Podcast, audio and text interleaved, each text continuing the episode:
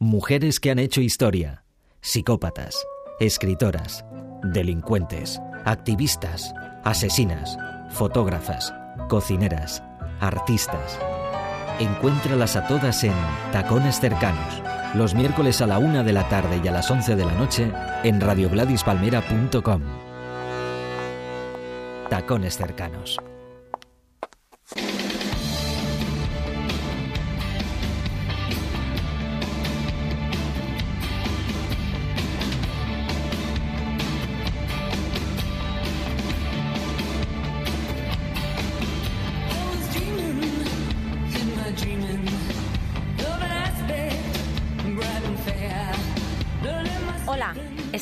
Escuchando Tacones Cercanos y estamos en Radio Gladys Palmera.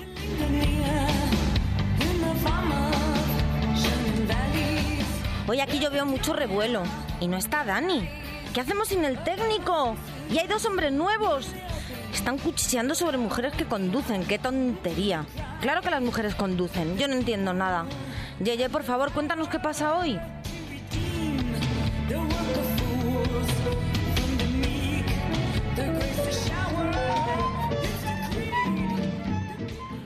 Ay, Loreto, hoy tenemos un programa maravilloso. Y es que vamos a hablar de amor. Sí, amor, ese sentimiento que tanto buscamos y que a veces es tan esquivo. ¿Quién duda de que es la palanca que mueve el mundo? Bueno, el dinero también, pero no quería ser tan prosaica. Hay amores salvajes, amores correspondidos y amores desdichados. Hay tantos tipos de amor como situaciones tiene la vida, y siempre es un sentimiento que no se deja echar el lazo. Irremediablemente nos enamoramos y nos desenamoramos sin que nuestro corazón obedezca a razones. Por eso es posible que alguien nos indique de quién enamorarnos.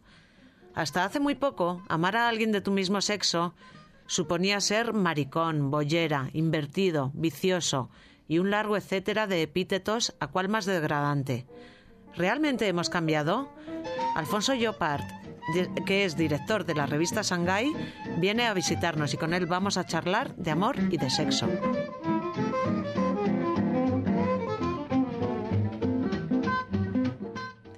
¿Qué sería del mundo si todos fuéramos muy inteligentes y nadie dijera tonterías, sandeces, memeces, burradas, majaderías? En la sección Señor Dame Paciencia sacamos a relucir estas frases que aún hoy hacen que sus protagonistas se sonrojen cuando recuerdan la metedura de pata. Pero nosotras se lo agradecemos y como somos buena gente, aquí estamos por si se les había olvidado.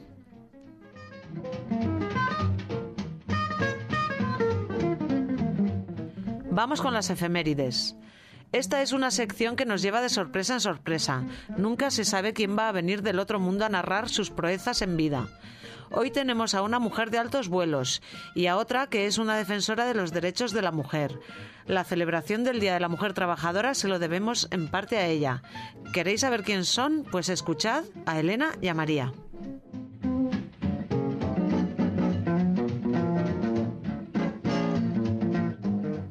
Así que, escucha mundo. Vamos a amarnos todos, lo más posible, juntos, revueltos, de uno en uno o a uno mismo. Y sobre todo con libertad, porque esconder lo, que sentimos nos degrada como personas y como sociedad. Y además es muy triste.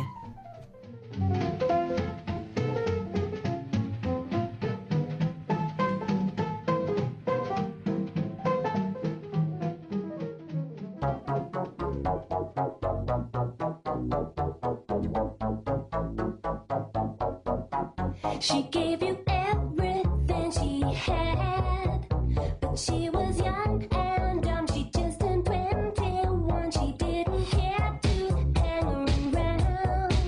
So when the shit came down while she was no. Y hoy es un día histórico en Tacones Cercanos. Inauguramos la sección Hombres en Acción, con un invitado de lujo, Alfonso Llopart, arquitecto, autor del libro Salir del Armario y director de la primera revista gay que se publicó en España, Shanghai. Su testimonio nos interesa porque las mujeres no somos el único colectivo que aún tiene que luchar por sus derechos. Y además nos encanta tenerlo aquí porque es un hombre elegante, educado y encantador. Y además es guapo. Bueno, guapo es decir poco. Hola Alfonso, gracias por venir. Hola Loreto, gracias a vosotras por invitarme. Bueno, Alfonso, ¿cómo surgió la idea de editar Shanghai? Uf, pues eh, la verdad es que salió, salió casi solo, ¿no? Eh, nosotros, yo con mi pareja hace 20 años, se nos ocurrió montar un, club eh, eh, nocturno que se llamaba Shanghai Tea Dance y para, para dar a conocer el club se nos ocurrió que en vez de hacer el típico flyer, ¿por qué no hacíamos un fanzine para comunicarnos con, con esa, esa gente que venía a la- al club? Y, y así es como empezamos, como un fanzine que al principio era una hoja fotocopiada por, por los dos lados.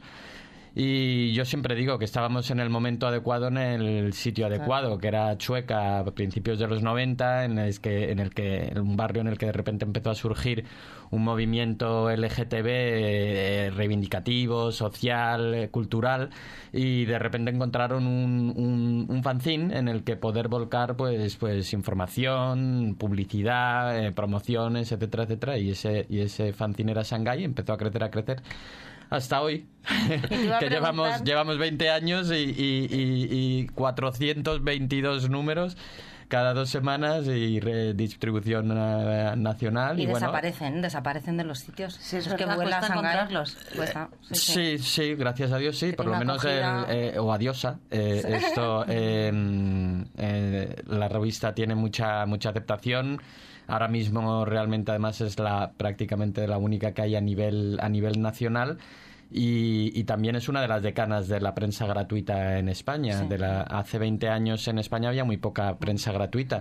Y de las que todavía existen, desde esa época yo creo que somos la única, porque el, el Abarna de entonces El o el, Abarna o el. Gratix, que, que fue uno incluso uno Sí, precursor en la época de la sí. movida, esos ya, esos ya no, no, no, no están.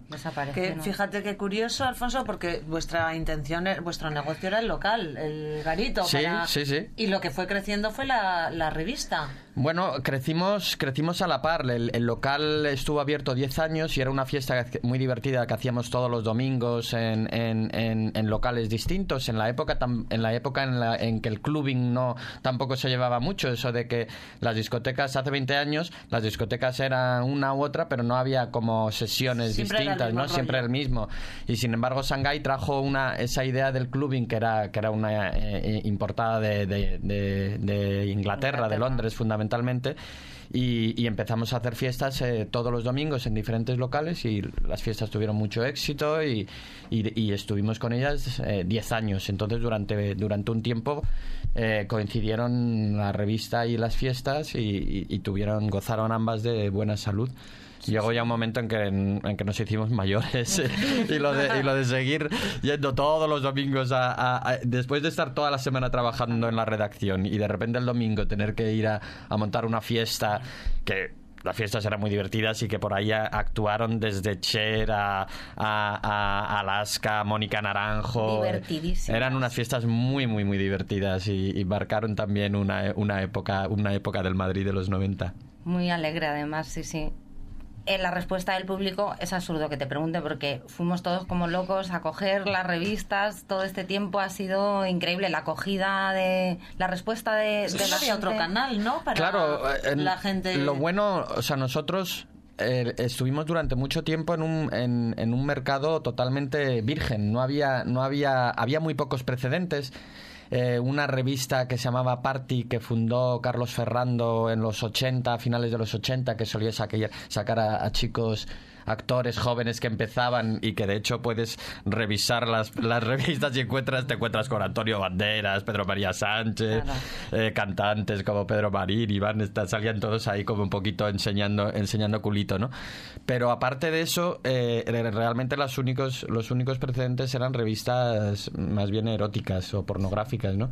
Shanghai fue la primera que, que- que abordó el tema de la, de la de la del, del- de lo gay o lo, o lo les- o lo lésbico o la bisexualidad desde un punto más eh, eh, de más oci- de ocio de, de cultural con entrevistas con, con temas de, de música de cine de teatro. Muy poca muy poco muy poco política, que eso también es algo que se, se le ha echado mucho en cara, que no fuéramos muy, que no nos metiéramos mucho con, con temas reivindicativos y demás, pero bueno, ya había otra, entonces había otras revistas para, para, para hacer eso, ¿no? Nosotros siempre no- nos pareció que, que la, la fórmula correcta era la de, la de tratar la homosexualidad como algo totalmente normal, Natural. sin darle la más mínima importancia, y eso conllevaba no, no tener un discurso político demasiado radical. Además uno tiene que hacer lo que cree que le apetece, lo que desea y así sale bien.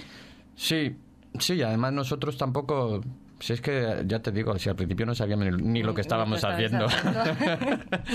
nos pusimos a hacer el fanzine y de repente un día nos dimos cuenta de que nos estaban llamando revista y medio de comunicación y, y, no- y hacíamos entrevistas en la tele y nos quedábamos como, pero bueno, ¿y esto qué es? Pero fue apasionante, ¿no? Una época muy Sí, divertida. sí, la verdad es que sí. La verdad es que sí. Y sobre todo el, el ver la transformación de- del barrio de Chueca y cómo se convirtió en, en un barrio total, que era un barrio deprimido del centro de Madrid, en, en- en- en un ejemplo de, de convivencia, de, de- de- de, bueno, de lo que de lo que es hoy en día y ya veremos si lo seguirá siendo el día de mañana porque desde luego tal y como están las cosas está, está todo muy Está complicado complicado.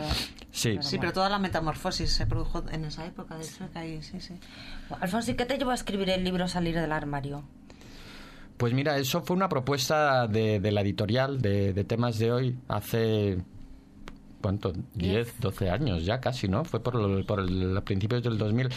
Porque efectivamente había, había, había muy poca eh, muy poca obra obra eh, de, autoayuda de, de tema de tema gay eh, escrito eh, en España. O sea, casi todo lo que se leía o todo lo que había eran, eran traducciones de, de- de Estados Unidos sobre todo y alguna cosa que venía de, de Inglaterra o de Francia. Entonces me propusieron hacer un, un libro sobre de testimonios de gente que contaba que contaba cuál era su experiencia a la hora de, enfrentarse a, su homosexualidad o su, su lesbianismo cara a cara con, en, el espejo y luego con el resto de, de- de la sociedad con, con padres, hermanos, eh, resto de familia, amigos, trabajo y la verdad es que fue una, una experiencia súper enriquecedora, súper interesante. El libro lo escribí junto con mi hermano, con mi hermano Fico. Y, y, bueno, pues eh, eh, la verdad que, que en, esa época vendió, para ser un libro de autoayuda, vendió bastante. Y, yo no he parado de, de recibir, eh, eh, eh, encontrarme con gente que me, que me decía, Joder, yo le regalé el, el libro a mi madre y guau, no sabes lo que, nos, lo que nos ayudó, le ayudó a ella a entender por lo que estábamos pasando.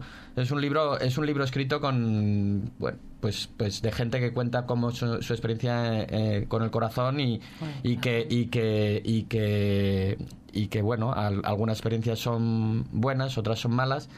Y lo curioso es que eh, 12 años después eh, se podría escribir seguramente el, el libro prácticamente igual, seguramente con experiencias más positivas y con y con casos y con casos pues como como de como ayer ayer estuve en el concierto de Bebe Sí. y, mm, y hablando con unas amigas, eh, una, una de ellas me decía que, que- que su, su madre estaba deseando que su nieto fuera gay. Uy, O sea, que ya no, es- que ya no era la madre la que quería, el- el- el- el- que, que no le importaba nada que su hijo no... Y no, no, era la abuela la que quería que su, que su, gracia. Eso es que su nieto... Sí, eso Sí, es- por eso que es- esas cosas que, que a lo mejor resultan un poco chocantes, porque evidentemente la opción sexual de- de- de- del individuo es algo absolutamente personal y, y- y dependerá de, y depende de cada uno, no, no tiene nada que ver ni la abuela, ni la madre, ni el tío, ni el, ni el sobrino, pero que, que es gracioso que hoy en día pues haya, haya gente que, que incluso, igual que hay gente que prefiere tener un hijo rubio o que prefiere tener un hijo futbolista, que haya gente que prefiera que su hijo sea gay o lesbiana. Sí, sí, no, es, bien, es un indicativo de un cambio social evidente Importante. que, eh, vamos, eh, y además la abuela, no la madre. Exacto, eso es Yo- lo que me hizo más gracia, que fuera la abuela. Creo que el libro efectivamente es muy útil, sobre todo para la gente que anda un poco despistada, que está en el trance ese de, de salir del armario. Como dice el título, ¿el libro se sigue vendiendo? ¿Se sigue pudiendo encontrar en algún sitio? No, se puede, seguramente se podrá encontrar en, en- en las librerías especializadas gays y lésbicas de, de, de Madrid, como, como Bercana o A Different Life, o en alguna de, de- de Barcelona, por ejemplo, pero ya no es- está descatalogado. De hecho, eh, eh, nosotros hace unos años nos llamaron de la editorial para ver si queríamos eh, más libros y eh, los libros que si no iban a destrozarse, que nos los vendían a un euro o algo así, dijimos que sí. O sea que si alguien está interesado en el libro, mm, que nos escriba a la revista y, y- y lo- se lo regalamos encantado. Pues ya sabéis, chicos y chicas que nos estéis oyendo, madres, abuelas, que os crea algún conflicto eh, vuestra tendencia sexual o la de vuestros familiares, podéis acudir al libro que es fantástico para eso, porque te ves en un espejo. Seguro que lo que os está pasando le ha pasado ya antes a alguien y además lo, lo puedes leer, ¿no? Exactamente. Eh, Alfonso, mm, ponnos música. Hoy pinchas tú. Mm, Pues mira, yo tengo dos mujeres que me han marcado en, en la vida. Una me marcó cuando era joven y otra, y otra ahora eh, más reciente. Las dos son negras. Una se llama Sade, aunque, aunque la gente la conoce como Sade, porque, porque es como se escribe. Y la otra se llama Buica, Concha Buica. Así que empezamos por Sade.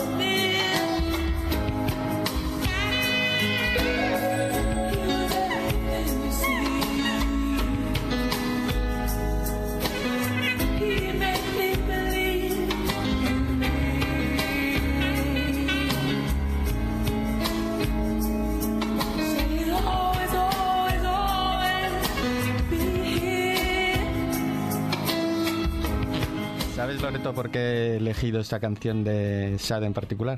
Pues no, no lo sé. dime. Pues es por la letra, porque la letra le dice, Sade, a, a un hombre le dice que tú ya no eres el hombre que, está, que estaba aquí conmigo, pero ¿sabes qué? Es que yo tampoco soy la niñata Que que, solía ser.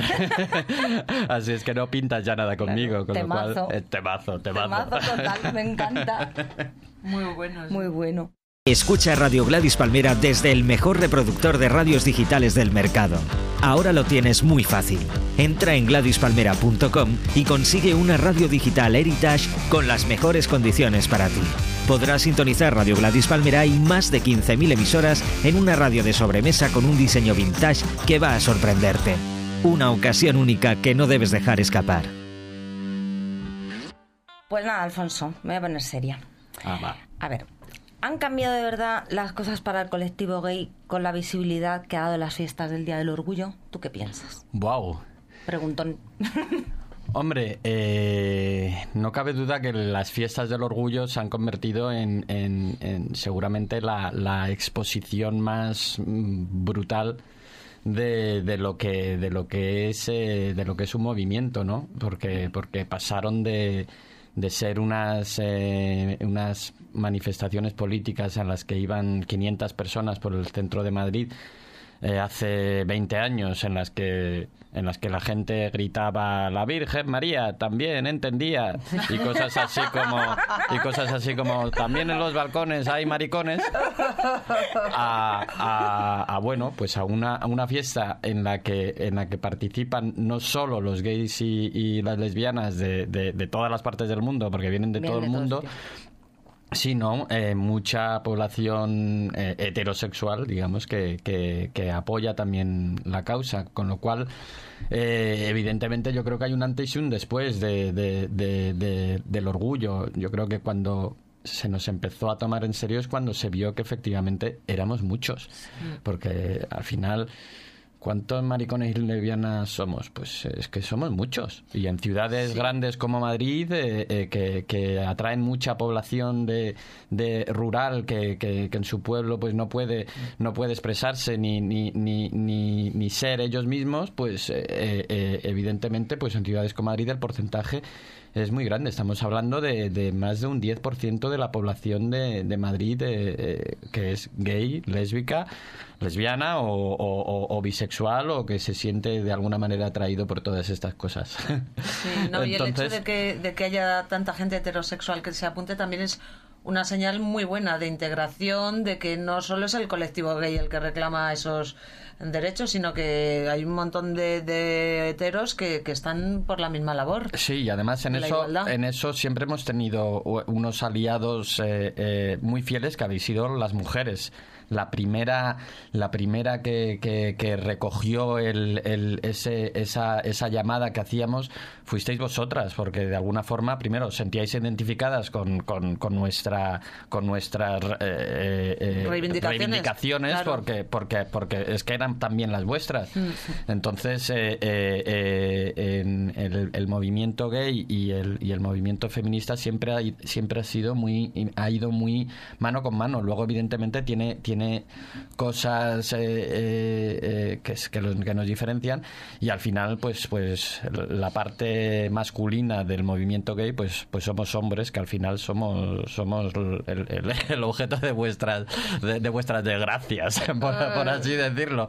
No, no, pero lo que tienes, eh, lo estás diciendo tienes mucha razón. De hecho, por algo eres el primer invitado masculino que tenemos en, en el programa. Ah, eso, eso no, Sí, no me había dado Sí, cuenta, claro, es sí, ¿no? Habéis invitado. elegido un, un- un gay. hombre en acción. Claro, claro, claro, ah, claro. eso está muy bien. Pero porque también por, por el colectivo que representas, aunque seas un solo individuo, porque tan- queremos reivindicar no solo los derechos de las mujeres, sino de cualquier colectivo que, que necesite igualdad y que necesite... Hombre, yo creo que lo que lo que eh, reclamamos en, en común es la es eh, abajo con la hegemonía del macho cabrío, ¿no? El, acabar con, con- esa tontería que, que- que nos llevan inculcando desde hace siglos de que de que el hombre es, es lo que es por el hecho de ser hombre. Es que eso es la cosa más, más absurda que hay. Y la crisis de, de- de valores y la crisis económica y todo lo que está pasando ahora es por culpa de eso. O sea, no hay otro motivo y por eso yo siempre, yo siempre lo digo y, siempre lo diré. La solución mm, eh, de todo lo que está pasando ahora no está en nuestras manos, está en las vuestras, o sea, en las de las mujeres. Sois las mujeres las que tenéis que liderar el cambio social y el cambio político y el cambio y el cambio moral que tiene que, que tiene que suceder, porque es que si no sucede, si esta oportunidad que nos están brindando los dioses de, de, eh, eh, no, las, no la aprovechamos para que haya un cambio a mejor eh, apaga y vámonos porque si, si, si lo que se supone es que de toda esta crisis vamos a volver a lo de antes es que no no merece la pena, ¿no? Ya, desde luego. Aquí estamos poniendo nuestro granito, Granito de arena, sí, sí, ¿verdad? por eso a mí me ha hecho mucha ilusión que me invitéis, porque siempre yo, en cuanto lo pueda, lo digo. Mujeres, uníos. Sí. Los gays os apoyamos. Yo creo que este yo creo tipo, que no, de, este tipo de programas o de mm, eh, colectivos que se crean surgen de una manera natural y surgen porque los tiempos lo piden. Este programa yo creo que ha surgido de una manera es- muy espontánea y simplemente mm, pues un grupo de mujeres que hemos observado, cada una desde nuestro trabajo, nuestro grupo de amigos, somos mujeres de diferentes edades, que están pasando cosas que me parece hacen retroceder eh, algunos de los derechos que habíamos conseguido y que han abierto una brecha y que es necesario en este momento clarísimamente que las mujeres tomemos una cierta iniciativa en todo lo que está sucediendo, pero que todos los colectivos que están discriminados trabajen juntos. Sí, totalmente. de mira, mira nosotros ahora con el tema de, de- del matrimonio homosexual y, y- y los avances tan impresionantes que se han conseguido en este país y cómo, y cómo ahora mismo están pendientes de, de un hilo, que es la, Sí. la reforma de los señores jueces del Tribunal Constitucional, a ver quién entra en junio y, y dependiendo de quién entre, eh, como el ya lo ha dicho nuestro señor querido presidente Mariano Rajoy, que si el Tribunal Constitucional dice que, que sí que muy bien y muy bonito y todo, pues vale, pero que como no, que como diga que no, entonces Es que... Pero va a ¿no meter, crees, va a no? meter ¿No crees que es como un paripé para lavarse las manos el Partido Popular y que al final van a decir que sí? ¿Que, quiere- que tienen que hacer ante sus votantes una especie de teatro? Eh, podría ser, podría ser, pero, pero al final, eh, si el Tribunal Constitucional se renueva y, y entran jueces eh, conservadores que, que opinan que, que el matrimonio homosexual es inconstitucional, o sea, ya solo eso a mí me produce urticaria. El Ya pensar que, el pensar que, que, que después de todo lo que de todo lo que hemos pasado Ya. De lo que se ha que llegue que, que llegue alguien y que de repente sea capaz de decir que el matrimonio que el, el que dos hombres o dos mujeres puedan y tengan los mismos derechos que, que- cualquier eh, otra persona en este país que, que no, que eso es inconstitucional porque va en contra del, del modelo de que, se, que es a lo que se agarran todos, ese modelo de, de- de familia cristiana, hombre, mujer e hijos. O sea, es que me parecería tan tan Lacerante. que, que, Sí. que yo, yo soy de los que opino si eso llega a pasar, yo me voy. Claro. No, hay que Es tirarse que a la calle. Yo me voy, luego. yo me voy, no sé, o sea, primero evidentemente lucharía, pero luego apostaría por, Sí. por, por irme a un país donde, donde, donde se me respete, porque, porque sería, sería muy, muy humillante que, que se tomara una decisión, una, deci- una decisión como esa y que encima, eh, eh, eh, de momento, lo que ha dicho el, el partido que gobierna es que hará caso a lo que diga el Tribunal Constitucional. Yo opino lo que ha dicho Loreto, o sea, esa es mi esperanza. Sí, Pero mía. efectivamente, mm, el colectivo de jueces es un colectivo tan conservador que a la vista de muchas sentencias que hemos visto últimamente, fíjate tú, aunque no tuviera ninguna lógica, pero no las tenemos todas con nosotros. Claro, es que, es que al final todo va a depender de lo que opinen unos señores. unos señores que son Que mayores. Ya sabemos de qué pie cojean. que son mayores, que, que encima hay pocas mujeres, porque, porque en el Tribunal Constitucional hay alguna mujer, pero, pero, pero casi todos son hombres. Sí, sí, Entonces claro. es que, es que lo que lo que vaya a pasar y, y que, y que España pase de ser eh, un, un país eh, eh, eh, eh, en primera línea de, de- de- de- de derechos, por lo menos en lo que se refiere a derechos LGTB, y se convierta en el hazmerreír del mundo, porque es que eso va a ser. O sea, hoy en día cuando yo voy fuera de España y, eh, y, en, y en ambientes eh, de, homosexualidad, de homosexuales, lesbianas, digo que soy español, la gente me Te mira, felicita, me ¿no? felicita, sí. te, Yo- yo- te dicen, claro. joder, ¿cómo habéis conseguido lo que ha pasado en España? ¿Cómo os envidiamos? Para mí era un motivo de orgullo. es un motivo de orgullo, de sí. repente, de repente el, el- el- el ser español y que y salir fuera y que la gente te felicite y te y, y se muestren orgullosos de, de, de, de- de lo que de lo que hemos conseguido es algo maravilloso Sí. y, y, y- sobre todo cuando vais pa- a países como Italia que los pobres están ahí con el yugo del Vaticano que no que no pueden hacer nada. Claro, de repente en- que todo claro. eso que todo eso eh, eh, pueda eh, por, por la decisión de, de- de unos señores que pueda caerse y, co- y, y- volver a, a- a una situación eh, totalmente absurda de, de- de irregularidad y de, y de falta de derechos y de por supuesto que hay todavía mucho por hacer, pero, pero es que ahora mismo yo es algo que no, que no puedo evitar eh, eh, eh, pensar todos los días y que y, y me llevan los demonios. Es una regresión y, y en el caso de que, de que suceda, habría que salir y No, no, manifestarse. o sea, hay que luchar por ello, hay que luchar Es por que los O sea, yo derechos. creo por, pueden primera vez, por primera vez éramos, eh, estamos a la vanguardia en cuanto a derechos civiles, por primera vez en nuestra historia. Exactamente. Y, que- y que eso se esfume de un plumazo, mm, en fin, bueno, ya veremos lo que pasa. Tendremos que hacer sí. Bueno, otro esperemos- programa, lo mismo para celebrarlo. volveremos, o- volveremos. O para llamar a la gente a las barricadas, ya veremos. Eh, Alfonso, hay muchos tópicos sobre el colectivo homosexual. Uno mm, de los más eh, eh, de los lugares comunes más típicos es la promiscuidad de los gays. Eh, ¿Tú qué crees? ¿Que mm, es cierto que los gays sois más promiscuos? ¿Que no? No. ¿Cómo lo ves? No, no es cierto que los gays seam- seamos más promiscuos. Lo que es cierto es que los hombres somos más promiscuos.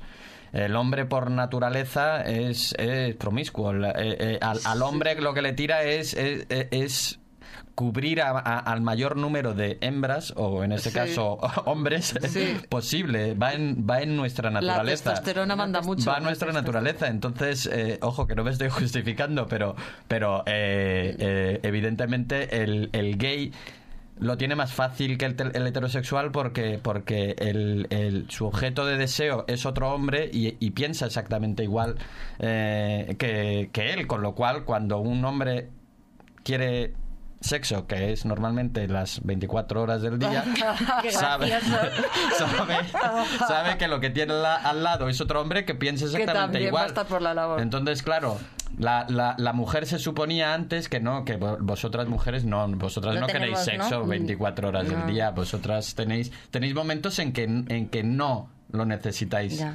Entonces, por eso por eso el hombre el, el hombre cuando se junta con otro hombre es más promiscuo porque es que las opciones están son mucho más Mm. más o sea lo de la fantasía del, del hombre heterosexual de entrar en una discoteca con mirar a una chica hacerle así Como los y, anuncios. y, y- y- llevársela al catre Al eso eso mm, pasa en, en el mundo heterosexual pasa en un porcentaje muy mínimo mínimo mínimo en Mm, el mundo homosexual es lo habitual Es lo natural. Es De lo- ahí viene el cruising, por ejemplo, ¿verdad? Exactamente. Entonces, claro, eh, eh, que los hombres eh, gays somos muy promiscuos, sí, pero porque podemos. Por la naturaleza, Por- claro. Porque, porque podemos. Pues- Eh, ya le gustaría al hombre heterosexual Claro, ser- poder ser gusta, tan claro, promiscuo, claro. pero el Buah. la cuestión es que vosotras mujeres decís, hey, bonito, que a mí me tienes que dar algo más que un. Mira, mira la cara de David, nuestro técnico, que cara pone como diciendo... Pues nosotras tenemos una curiosidad grande, porque, claro, vosotros tenéis los mismos im- impulsos con esa testosterona que tenéis los hombres, y sin embargo, yo creo, creemos, hemos observado, el colectivo gay es mucho menos violento. Esa violencia... eh, ¿Será porque nos descargamos más? Posiblemente, no lo sé, es que yo te lo Pues pregunto. que no te extrañe, porque los hombres heteros suelen ser más violentos que los hombres eh, gays, o por lo menos eso parece a tenor de las estadísticas. Hombre, lo de la típica frase cuando ves a alguien de, de, de mal humor que, y, y que dices una mal follada o, Sí. o un mal follado, este ha Sí, follado mal esta sí. noche y por eso tiene esta mala, esta mala leche. Desde luego, está claro que lo de follar bien ayuda. Y sobre todo Sí. cuando, cuando follas más, eh, tienes más opciones de que, que haya más buenos polvos, porque evidentemente hay polvos y Por polvos. estadística, claro. Entonces, claro, cuando follas más, pues evidentemente tienes más posibilidades de, de- de estar más satisfecho. Y estoy seguro que sí. Yo nunca lo había pensado, pero ahora que lo habéis dicho... Pues eso es importante porque Sí. tan- tanta guerra, tanta bronca, pero, tanta pero a ver, pelea. y, el, y tanto eso de hace el amor y no la guerra. Hace el amor y no la guerra, es Efectivamente. O sea, es que esa, esa frase, esa frase tiene todo el sentido del mundo. O sea, cuanto, cuanto más hagamos el amor, menos ganas vamos a tener de hacer la guerra. Pues claro, es lo que- Canalizas canali- energía por algún lado. Es buenísimo para la piel. Eres más feliz. Sí. En fin, bueno. Sí, es un, es un mensaje de amor el que desde aquí os damos para que evitar la violencia, la guerra y mm, males mayores en el mundo. Sí, Sí, Es mucho mejor, follad- mucho mejor follad follar, más, sí. follad más. Alfonso, vamos a poner a tu otra negra. Ay, mi buica, mi, mi concha buica. Yo por concha tengo, tengo debilidad. O sea, es una mujer que, que, en, que en los últimos años, de, en estos últimos años, ya más recientemente, me ha acompañado, me ha acompañado siempre en los buenos y en los malos momentos. He tenido momentos en que no podía escucharla. No podía escucharla porque emocionaba. porque porque yo estaba con el corazón un poquito un poquito más un poquito en baja forma y, y- y el, y el escucharla me, me- me- me hacía llorar de una manera que, que- que al final imposible. Y tengo que contar la anécdota, cenando con ella un día, se lo conté. Le dije, Concha, ¿tú sabes que hace un año que no te escucho? Y se me queda mirando, ¿cómo que no me escuchas? Sí, sí, que no te escucho, porque, porque es que no puedo. Mi corazón ahora mismo, eh, cada vez que te escucho, me pongo a llorar. Bueno, pues, ¿qué, qué, qué hizo? En medio del restaurante se levantó y dijo, mi amigo Alfonso no me escucha desde hace un año, pues por cojones hoy me va a escuchar. ¡Ay, qué y se suerte puso a cantar en medio del Qué restaurante. suerte, qué bonito. momentazo. Qué bueno, fue, fue alucinante. Y además lo más alucinante es que ese momento no sé qué hizo, que a la semana conocí a un hombre que es el que está ahora conmigo. Llevamos un año y medio y estoy feliz. Qué historia más bonita, Alfonso, qué precioso. Es que tiene una textura la voz de esta mujer que es, que es preciosa. Es- Yo- Es, una voz increíble. Yo siempre se lo digo, eh, tu voz es alimento para el alma. Porque, Total, porque sí, te, sí, llega, sí. te llega mucho más adentro que, que- que de- del pabellón auditivo. Te llega dentro total. Es arte, te eleva. Lo que pasa que hoy hemos eh, escogido una canción que, que- que no es de esas. Es más reivindicativa. Bueno, Jodida, pero contenta. Muchas gracias, Alfonso.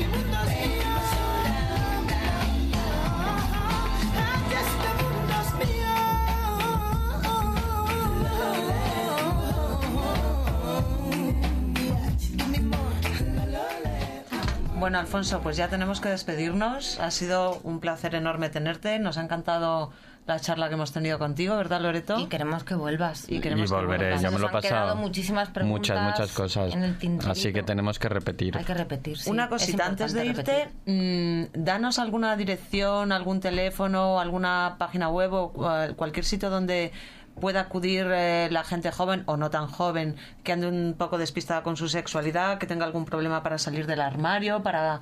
Pues mira, hay un, hay un servicio de información de, de la Comunidad de Madrid que además eh, cumple 10 años eh, este año y que llevan y que tienen psicólogos, tienen juristas, gente, gente muy amable y encantadora. Yo he ido ya varias veces allí también a dar charlas y, es el sitio perfecto para acudir eh, para cualquiera que tiene que, tenga cualquier duda, cualquier problema cua- o eh, de, de- de cualquier tipo. Eh, hay un teléfono que es un teléfono 900 y es el 900 720 569.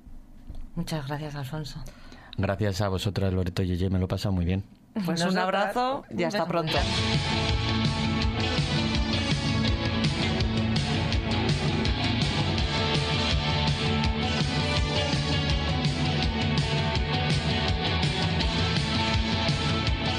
Sí, por favor, que nos den paciencia. ¿Qué falta nos hace?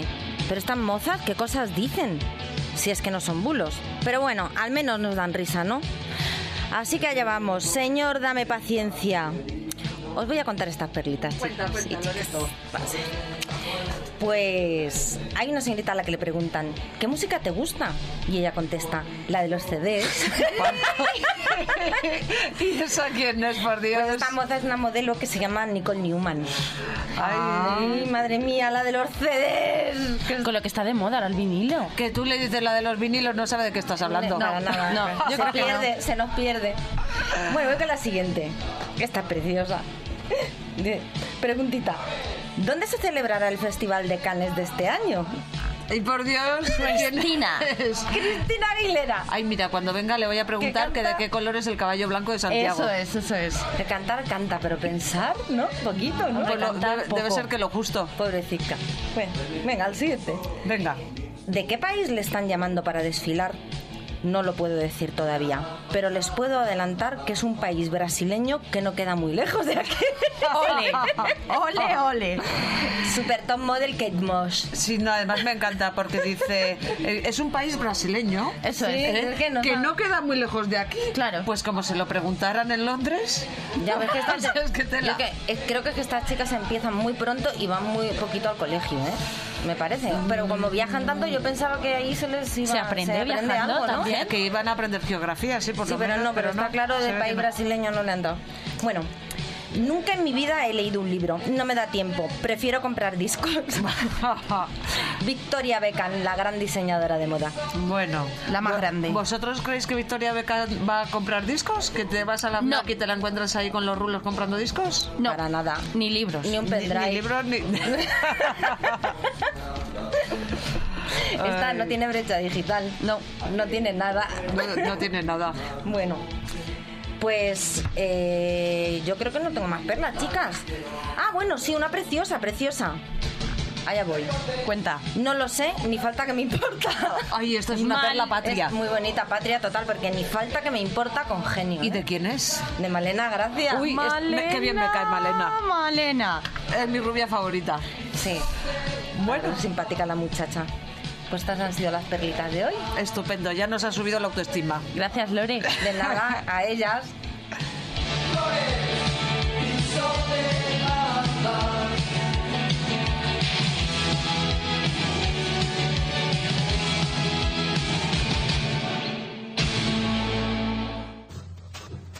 You can also connect to Radio Gladys Palmera by internet from wherever you are in the world at radiogladyspalmera.com.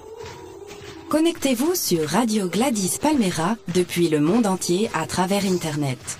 radiogladispalmera.com Síguenos 24 horas con el mejor sonido digital en radiogladispalmera.com. 24 horas. Desde cualquier parte del mundo. Agenda, noticias, programación, podcast. radiogladispalmera.com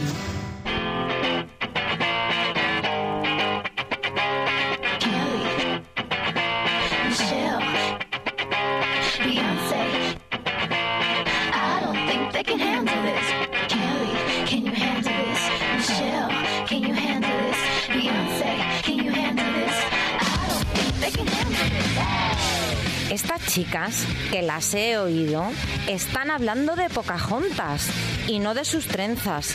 Y en las efemérides, yo no entiendo nada. Por favor, Elena María, contadnos. Hola Loreto, aquí estamos una vez más para contaros lo que ha pasado durante los abriles de nuestra historia. Que no solo lo celebran los sevillanos, y sí, en abril aguas mil, pero también pasaron muchas cosas y nosotras encantadas os las vamos a contar. Vamos a empezar por la primera quincena. El 1 de abril de 1929 nace el escritor checoslovaco Milan Kundera, autor de La insoportable levedad del ser.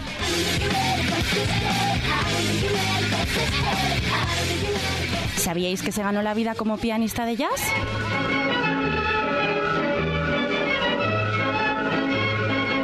Pues el mismo día, 1 de abril del 39, con el rendimiento de Madrid, se termina oficialmente la Guerra Civil Española.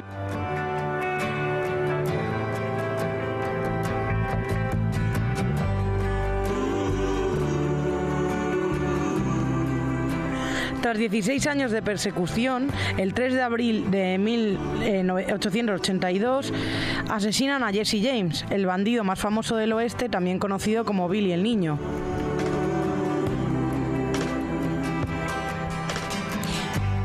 Pues ya el 4 de abril de 1284 muere Alfonso X el Sabio, rey de Castilla. Y al mismo día, pero en 1968, asesinan a Martin Luther King, líder de los derechos civiles para la población negra de los Estados Unidos.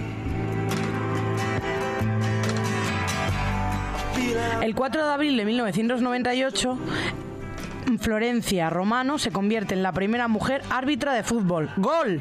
What you mean is, not like you. You think I'm an ignorant savage, and you've been so many places. Y como no, una vez más os vamos a sorprender. Hoy tenemos en tacones cercanos a una mujer bellísima que hace que los hombres caigan rendidas a sus pies. Morena, con melena larga movida solo por el viento, vivió el profundo cambio que supuso la llegada de los colonos ingleses a tierras americanas. Nació en 1595 en Virginia y murió en Londres allá por 1617. Su verdadero nombre fue Matoaka, pero los ingleses la llamaban Pocahontas. En su última etapa fue conocida como Lady Rebecca Rolfe. La hemos sacado de su peluquería favorita y tengo que deciros que no ha sido nada fácil. Nunca renuncia a un alisado chino. Pero no hay nadie que se resista a pasar un buen rato aquí con nosotras, en tacones cercanos. Así que para todos vosotros y vosotras tenemos el placer de presentaros a Pocahontas.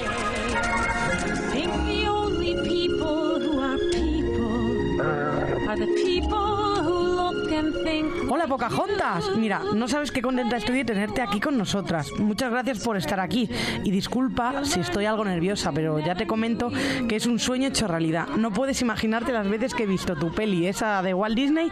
¿Me firmarías un autógrafo? Hola Elena, ahora mismo y Ay, gracias, por gracias. invitarme. Es un placer acompañaros. Siempre llevo un montón de fotos en el bolso y si quieres te la firmo. Soy muy fotogénica. Ay, pues mira, sí. Mm, Te voy a preguntar, a ver, para empezar, de tu infancia se conoce poco, ¿no? No mucho, no mucho la verdad, y tampoco tengo mucho que contar. Mi padre era el jefe de la tribu de los Powhatan y mi madre fue expulsada de la tribu, de la tribu nada, nada más dar a luz, que es lo que marcaba la tradición. No la conocí, me crié con un padre que me ignoraba solo por ser mujer, la verdad, y en una tribu que solo admiraba mi belleza. Entonces, vida de tribu, más o menos tranquilita, que si cánticos, que si alguna que otra hierba, fenomenal. Pero supongo que las cosas cambiarían cuando llegaron los ingleses a vuestras tierras, ¿no? Y tanto, y la verdad que yo estaba tan contenta. Yo estuve tan contenta de que llegaron. Yo me aburría, era la hija del Ya, jefe, noble, intocable, tan intocable que me aburría como una ostra. Y cuando tenía entre 10 y 12 años, creo recordar, los colonos ingleses llegaron a nuestras tierras, a, la que, a las que ahora llamáis Virginia, y les gustó y se quedaron, empezaron a sentarse. Un buen día, la tribu, liderada por mi padre, secuestró a un líder colono llamado John Smith. John. Como tantos otros, había llegado con la idea de encontrar el nuevo dorado. ¡Qué iluso! y qué guapo.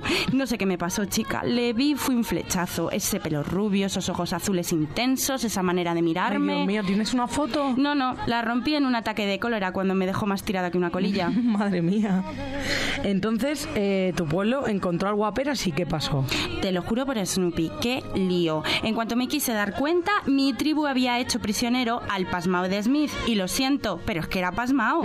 Hablé con mi padre, intercedí con, por él, pero no hubo manera y decidieron ejecutarlo cortándole la cabeza Toma. sobre una piedra. Y yo no me lo pensé, yo no me lo pensé, ¿eh? Puse mi cabeza junto a la suya y esperé mi ejecución. Menos mal, mi padre se rajó y nos, por- nos perdonó la vida a mí y a él. Elena, esto fue el principio de una próspera y, pa- y pacífica época. Vale, pero poca, a ver, ¿cómo sigue la historia?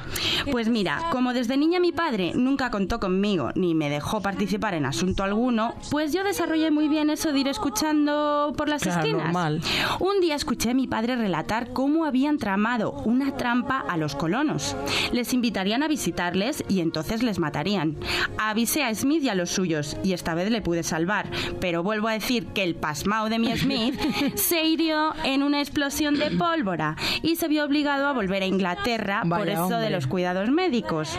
A los nativos de mi tribu les vino al pelo. Me contaron que Smith había sido secuestrado por un pirata francés y que había muerto. Y yo me lo tragué. Hasta que volví a encontrarme con Smith en Inglaterra, aunque esta vez como la esposa de John Rolfe. Ay, que te lo contraste, qué fuerte entonces. Pero a ver, a ver, a ver, un poco por orden. Eh, te cuentan que Smith ha muerto y entonces ¿qué hiciste? Pues llorar y llorar, hasta que un Ya. día comprendí que no tenía que seguir bajo la influencia de mi padre y no se me ocurrió otra cosa más que dejar que fuera otro el que ahora me dirigiera. Me casé con un guerrero de mi tribu llamado Cocoum, muy mono, pero no le conocía de nada. Y os fuisteis a vivir a otro, a otro condado, entonces, o sea, tu luna de miel fue cortita, por lo que sabemos, ¿no? Y tan cortita, los colonos ingleses llegaron, me descubrieron, me detuvieron y me raptaron.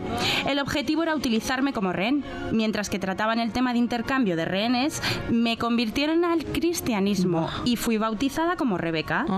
Aprendí y perfeccioné mi inglés, es decir, fue una estancia bastante productiva. Ya. Pero más tarde estalló la guerra y yo, viendo ya el panorama, decidí ayudar a los ingleses para comunicarse con los rehenes nativos. Claro, y entonces conociste a John Rolfe y parece que se cayó rendido a tus pies, ¿no? Como todos, cariño. Rolf era viudo y había cu- cultivado un cierto éxito eh, con esto del tabaco en Virginia. Al principio tenía cierto recelo a casarse con una pagana, pero pronto le hice cambiar de opinión. Y escribí una carta al gobernador, ¿eh? en la que pedía permiso para casarse conmigo, alegando que con su amor estaría salvando mi alma. Claro, claro. Y chica, no me Madre pareció mal. Nos casamos y celebramos un bodorrio católico. Ah, pues. Cambié de nombre y pasé a llamarme Lady Rebecca. Vivimos felices en una de las muchas plantaciones de mi marido que tenía y tuve a mi hijo Thomas Rolfe. Nuestro matrimonio calmó las tirantreces entre colonos y nativos. Vamos, por una temporadilla, pero decidisteis volver a Londres y me ha dicho un pajarito que volviste a ver al Rubiales, a Smith. Calla, calla. Al regresar a Londres pasamos por un pueblecito que no recuerdo bien su nombre. Y a que no sabes quién vivía allí. A ver, cuenta. Pues sí, mi Rubiales, el El pasmao, pasmao. pe- guapísimo, fue un shock. El corazón se me salía del pecho. Es que no me lo podía creer, era él en carne y hueso. Hablamos, pero yo no pude perdonarle que no regresara a buscarme. Él lo intentó, hasta escribió una carta a la reina Ana en la que solicitaba que yo fuera tratada con el respeto de una visitante de la realeza. ¿Y la convenció? A Pocahontas no se le dan plantones, querida. Me marché con mi familia y nunca más volví a verle. Una historia preciosa, ¿verdad? ¿No crees? Hombre, pues sí, la verdad. En realidad ha sido el amor de mi vida, pero en fin, no pudo ser. Bueno, una novela rosa, vamos. Digna de ser llevada al cine. Pues mira, Pocahontas, con esto y un bizcocho, muchas gracias por venir. Y de nuevo, gracias y un beso. Gracias a vosotras.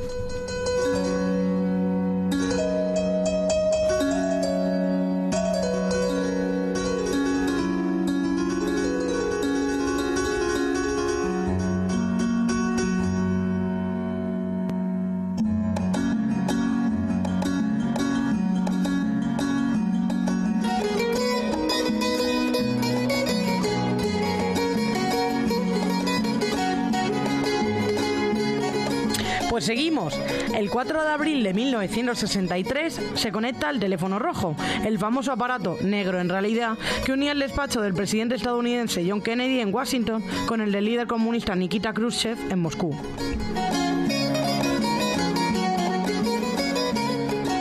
Pues el 6 de abril de 1348 muere Laura de Noves, musa de Petrarca, vamos, a la que escribía los versos. El 7 de abril de 1889 nace Gabriela Mistral, ya sabéis, la poetisa chilena ganadora del premio Nobel.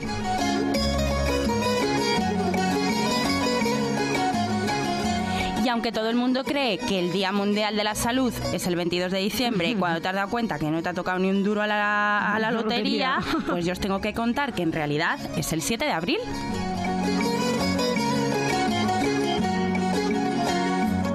En 1998, el 9 de abril, Arabia Saudí, en la Meca, en, la Meca, unas 118 personas mueren aplastadas por una multitud en el último día de la peregrinación ritual musulmana.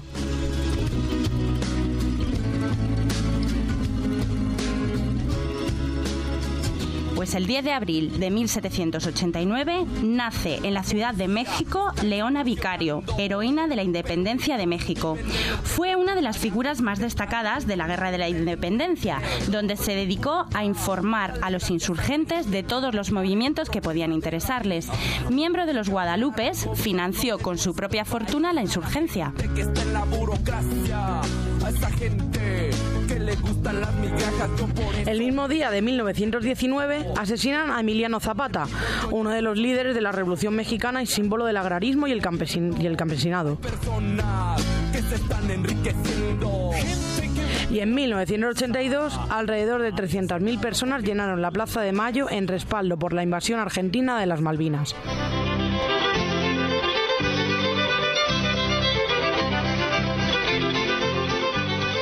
El 11 de abril de 1991 muere la novelista, cuentista y autora de libros infantiles Siria Poletti.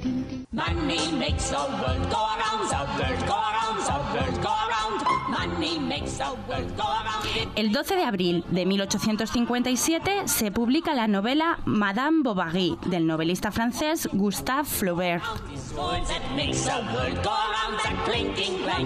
El mismo día de 1975 muere la cantante estadounidense Josephine Baker.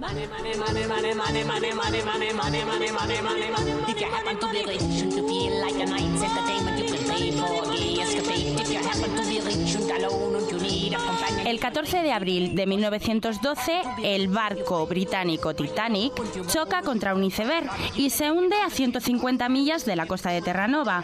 Murieron 1.513 personas de las 2.224 que viajaban a bordo. Al loro.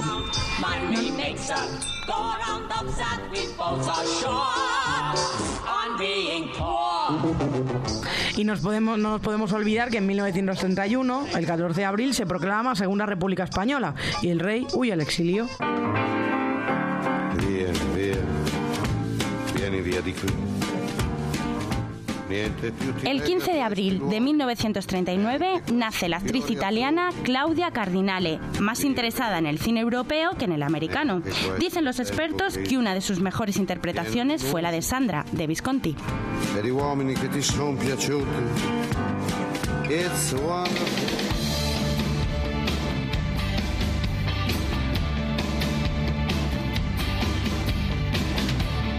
Esperamos que os haya gustado el programa de hoy y que tengáis ganas de volver a taconear con nosotras. Escribidnos y participad, que os necesitamos para mejorar. Y ya sabéis, acercanos tacones@gmail.com. El mundo es muy grande y desde cada lugar las cosas se ven con diferentes matices.